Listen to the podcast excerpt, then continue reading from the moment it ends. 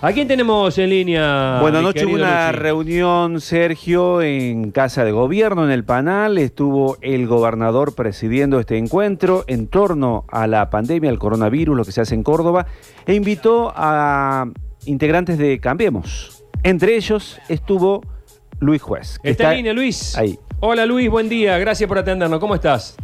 Hola Sergio, buen día, ¿cómo va? Bueno, bien. ¿Qué, qué conclusiones sacás de esta reunión? Fue una reunión buena, ¿eh? la verdad, fue una interesante reunión donde el gobernador estaba acompañado de, del vicegobernador, del ministro de Salud, la secretaria de Salud, el ministro de Gobierno, eh, Francisco Fortuna y Oscar González.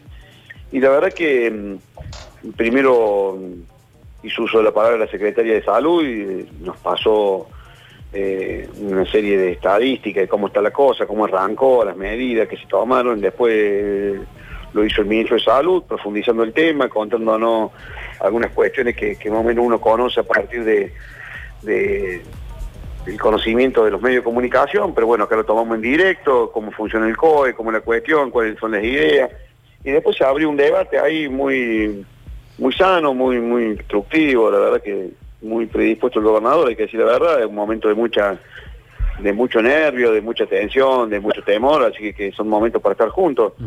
Y, y bueno, tuvimos como dos horas y pico um, evaluando eh, cómo se toman las decisiones, cómo es la cuestión, cómo se analiza la circunstancia, lo que está pasando, lo que puede pasar, eh, cómo se sale del tema, que, que está pendiente. Bueno, en ese sentido fue una, una reunión interesante, donde claramente al gobernador le quedó claro que eh, lo que haga falta estamos acompañando, cuáles son las decisiones que se tienen que tomar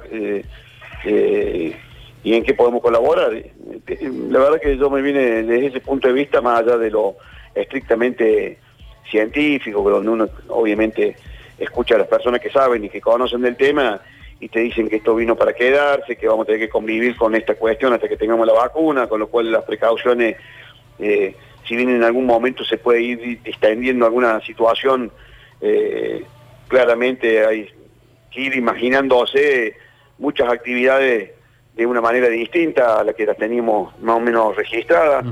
Así que, que bueno, eso, ese tema no deja de preocupar, pero, pero fue una muy buena reunión, Sergio. Cuando, cuando dijiste los otros días que, que el presidente está más abrazado al coronavirus que el cordobés al Fernet, ¿fue una crítica velada a que solamente se preocupa por eso? No, no, deja de ser una crítica, claramente, eh, pero no deja de ser tampoco una opinión de, la Argentina tiene muchos problemas, no solamente el tema del coronavirus, eh, capaz que este sea el que hoy nos mantenga con la atención puesta, pero eh, claramente yo tengo una consideración donde hay una parte de la dirigencia política que solamente quiere hablar de, de- de la pandemia. Cualquier otro tema los irrita, los incomoda, los saca de foco.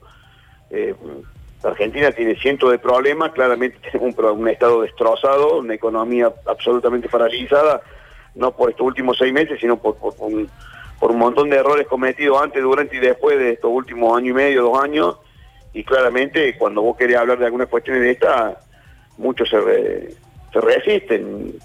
Claramente eh, la comodidad de hablar sobre un tema que te, te posiciona bien frente a la opinión pública hace que eh, cualquier otro tema que vos quieras poner arriba de la mesa eh, resulte incómodo. Pero, pero bueno, también es la tarea nuestra y en ese tema también lo hemos hablado con el gobernador.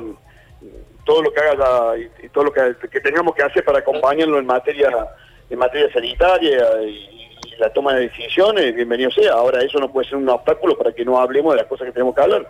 Habrá que elegir el momento oportuno y las circunstancias eh, adecuadas, pero claramente la Argentina eh, tiene más de una pandemia, ¿no? Sí. Doctor Juez, eh, ¿cómo le va? Luchi Baños lo saluda. Hola, Lucy. Doctor, eh, el tema del poder y el tema de quién toma las decisiones obviamente es clave en la política. Eh, por ahí me da un poco de miedo. Hoy tenemos un enemigo en común, que es el coronavirus y como usted decía recién, parece que bueno, nos une, ¿no? Estamos más unidos que nunca.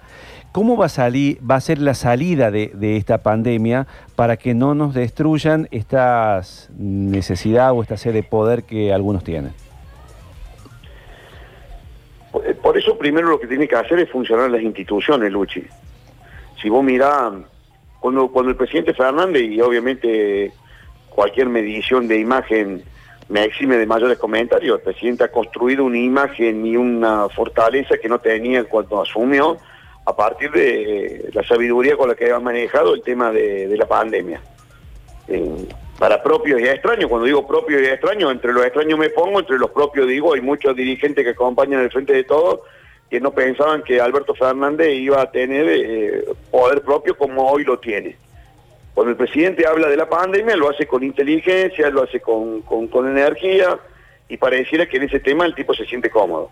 Cuando el presidente intenta imponer algún criterio o alguna definición de esa categórica, como por ejemplo definir a, a Hugo Moyano casi con más cualidades que la alcohol en gel, la gente dice, no, para, loco, si lo conocemos todos a Moyano o cuando dice que los empresarios eh, son unos miserables porque él tiene un problema con, con, Paolo Roca, eh, la gente dice, no, para, loco, yo estoy tomando crédito, estoy, recién estoy hablando de la televisión cordobesa, me voy a meter un quilombo, pero, pero que sé yo, Jorge Zapata se fundió eh, sosteniendo una idea para competir contra los grandes poderosos. En ese sentido, pongo como ejemplo los cientos de miles de empresarios que toman crédito para pagar un sueldo, para mantener su pyme, y no son Paolo Roca.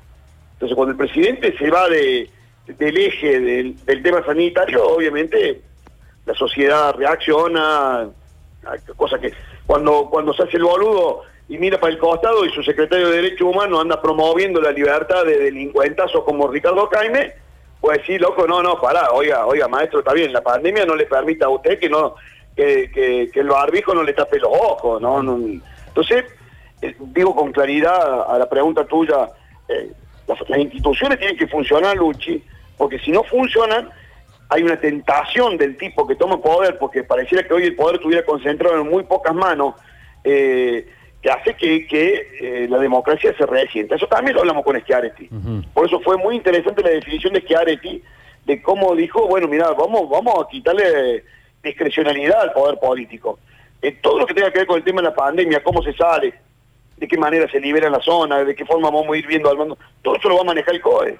Sí, el tema, es que cuando, el tema es que cuando se vaya eh, el virus, ojalá que se vaya, van a aparecer todas estas mezquindades que sinceramente, doctor, le tengo miedo, digamos, ¿no? De... Yo también, Luchi, yo también, yo también. Primero que, también tenemos que ir haciendo una idea que vamos por una definición científica que hizo ayer el ministro de Salud, que estuvo muy, muy correcto y la verdad que eh, se lo nota eh, que ha tomado conocimiento del tema y lo está siguiendo, eh, dijo hay que prepararse para convivir con esto.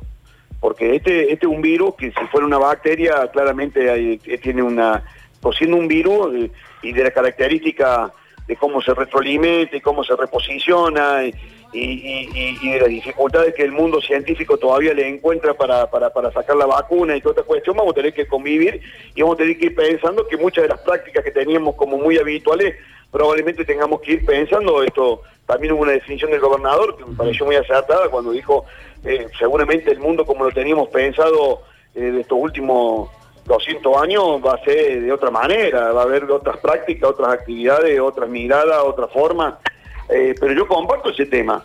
Por eso digo que si las instituciones no funcionan, a ver, Luchi, mira, una cosa práctica. Si la justicia no funciona, las jueces se enojan, siguen de feria, de feria, de feria. Aparece un, el presidente de la Cámara de Casación y te liberó 1.300 tipos la semana pasada con un sola, una sola resolución. Y voy a decir, tranquilo, loco, porque la justicia tiene que funcionar, porque la justicia no solamente para el tipo que está encerrado, condenado, sino también tiene que haber justicia para, para, para la víctima. Entonces, si, si este tema no funciona, si las instituciones no funcionan, puede pasar como pasó que el ministro de Desarrollo Social termina comprando y pagando el precio del fideo cuatro veces más de lo que vos lo pagas en el almacén de la esquina de tu casa. Y yo lo conozco a Daniel Arroyo y sé que es un tipo decente. pero, pero también sabemos que, en todas las estructuras hay un montón de pícaros que, que, no tienen límite a la hora de terminar buscando. Entonces, las instituciones tienen que funcionar. Claramente tienen que funcionar porque ese miedo que vos planteas, Lucho, lo tenemos todos. Eh, la última, Luis, ¿qué, qué opinás del, impuesto a las grandes riquezas que se está discutiendo en el mundo? Y cuando me refiero a grandes riquezas, no me refiero muchas veces a los, a los que salen a, atacar el impuesto defendiendo pequeñas y medianas empresas, sino que estoy hablando de las riquezas postas de las riquezas de las 5, 6 o 10 riquezas más importantes de la Argentina. Repito, es un tema que hoy se discute en el mundo, en Europa, en Estados Unidos. ¿Qué opinión te merece? Es un tema que hay que discutirlo con, con- con profundidad, Sergio. Todavía no tenemos ni siquiera el borrador. Hasta ahora lo que ha habido una picardía Ah, de bueno, algún pero tipo. términos generales. No, bueno, pero El, debate en Europa yo- está muy rico, che. No, y por supuesto que está muy rico, y si vos te pones a ver lo que está haciendo Alemania, que están planteando alguna nacionalización de un montón de empresas para que el Estado la tome a su, a su cargo para evitar la- los despidos y toda esa cuestión, claramente hay, hay una recomposición ideológica que supera la, la, frontera que teníamos eh, más o menos en mente. Si vos ves que, que Estados Unidos a- ayer tenía 22 millones de desocupados y que, que la desesperación es poner en marcha todo mecanismo, claramente el mundo se va a ir cerrando de una manera importante y claramente va a haber una discusión de la acumulación de un montón de recursos por parte de, de muy pocas manos. Ahora, esa discusión hay que darla con inteligencia, pero también hay que darla... Yo, te lo- no te enojes conmigo, Sergio. No. Yo le decía a algunos diputados al otro día, muchachos, con la billetera del otro vos sos progresista, pero con la tuya sos un conservador hijo de perra. O sea, si no hemos podido lograr que los diputados donen parte de su dieta y son los que hoy vienen a erigirse en los maestros de qué tenés que hacer vos con tal o cual fortuna. Yo no tengo amigos de plata ni, ni, ni defiendo. Está bien, pero, pero no es exactamente lo. Pero no es exactamente lo mismo, Luis. Yo creo que con la No, no, estoy no, de acuerdo con que la política tiene que reducir los costos y tiene que redu- pero no se acerca ni por asomo a la guita No, que no, han pero no venido. estamos haciendo una comparación, Sergio. Es, es un principio de autoridad.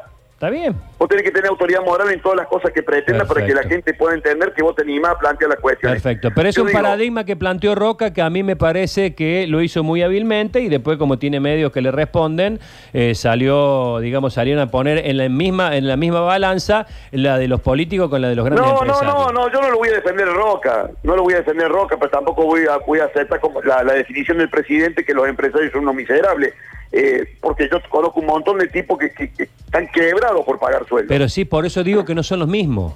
Más Bueno, vale que estoy, de acuerdo, que- no son los mismos. Hay que ser cuidadoso en el uso de los términos, porque si vos querés decir, Paolo Roca es un miserable, capaz que al, pie- al pie de la página termine suscribiendo, porque conozco cómo se ha manejado y conozco el, el- el imperio que ha armado. ¿Y, Pero digo, y los eh, bancos? ¿Y, a, y a los bancos cuánto, le, cuánto Bueno, les va a tocar? Ahí, ahí- ahí vos tenés una, una discusión que yo vengo sosteniendo hace tiempo. Y el sistema financiero, este no es un momento para decirle, loco, ustedes se la van a seguir llevando como loco. Ustedes van a seguir lucrando con intereses usurarios. ¿Cuándo le vamos a meter una mano al sistema financiero que en la Argentina siempre, en todas las crisis, ha salido beneficiado? En todas. Eh, en todos los siglos, en todas las circunstancias. Entonces digo, no es un momento para que nos sentemos a discutir. Yo le escucho a Heller hablando de las grandes fortunas. Digo, ¿y en cuánto va a contribuir a ver eh, eh, eh, el banco suyo? A ver que también eh, te cobra intereses usurarios por la tarjeta de crédito, que hoy está en 45, pero llegaban a tener 70 y pico hace un año atrás. Digo, este es un momento para repensar en serio quiénes son los dueños de la plata, quién la tiene, quién la marroca y cómo hacemos para que para que también le llegue un poco a, a todo el mundo. Pero digo, es una discusión que hay que darla con, con- con altísima autoridad ética. Porque si yo quiero, eh, si quiero esconder lo mío eh, eh, discutiendo lo tuyo, eh, es un tema complicado. No, por supuesto estoy dispuesto a acompañar situaciones que se puedan discutir con absoluta inteligencia. No es por única vez. Hay que re- repensar la matriz, en el mundo se está repensando la matriz. Entonces no es un impuesto por única vez, para que cometamos el error de que caiga como inconstitucional, que sea una, sea una doble tributación, porque ya están tributando por tal cuestión. Entonces tiene que ser muy inteligente. Creo que muchos pícaros la tiraron, ni siquiera, también te voy a Sergio, que parlamentariamente ni siquiera hay un borrador presentado en la Cámara de Diputados discutiendo este tema. Lo discutieron, lo tiraron, tiraron, no, hubo proyecciones absolutamente alocadas donde aparecieron un par de diputados, entre ellos Máximo, entre ellos Heller, entre ellos la chica Vallejo, hablando de una futura o una posible recaudación, después se le cayó pedazo hablando de un universo, después lo redujeron a un, a un, a un padrón de, dicen que del 1%, pero concretamente sobre el tema no hay ninguna cuestión seria. Yo creo como vos este es un momento para discutir, por ejemplo, cómo le metemos una mano a la renta financiera en la República Argentina. Porque cuando hay grandes crisis también hay grandes beneficiados, ¿no es cierto? El sistema financiero siempre fue uno. Te mando un abrazo, Luis. Muchas gracias por este contacto, Bueno, como siempre. un beso grande, Sergio, y comparto lo que voy a decir. Nosotros tenemos una televisión de la puta madre. El problema es que eh, como decía Luchi, la cosa se concentra en Buenos Aires. Si, si nosotros bancáramos en serio nuestras producciones locales, nuestros trabajos locales, si hubiera realmente un acompañamiento, claramente nosotros no necesitaríamos, eh, te diría hasta el cable, porque claramente nosotros tenemos un trabajo muy serio, hemos sido señeros de la televisión argentina, eh, vos mirás la antigüedad que tienen algunos canales y la calidad, el problema es que es muy difícil sostener desde el interior productos de calidad, es muy difícil, entonces se terminan yendo los tipos inteligentes, rápidos, pícaros, vivos, los que... Eh, se acaba rápidamente porque porque tampoco ha habido una mirada. Señalé Zapata por señalarte un tipo que me consta porque era vecino mío de Alto Alberdi. Y ahí está. el terrible esfuerzo que hizo durante años. El Estado lo mató, lo mató EPEC, lo mató la provincia, lo mataron con los impuestos. Eh, una eh, Intentaron manejarlo, manipularlo. O sea, por eso es muy difícil, por eso te aparece un tipo como Tinelli, parecía que fuera Gardel, pero no teníamos nada aquí. Los programas que tenía Zapata eh, de audiovisión hace 17 años atrás, eran de un nivel eh, precursor a lo que después iba a venir Tinelli en la televisión. De eso lo, te puedo dar fe porque porque lo conozco como, como vecino en la zona. y, fui protagonista de esa era de oro también. Te mando un fuerte abrazo, Luis, gracias. Chao, Sergio. Un abrazo. Chao, Luis. Hasta luego.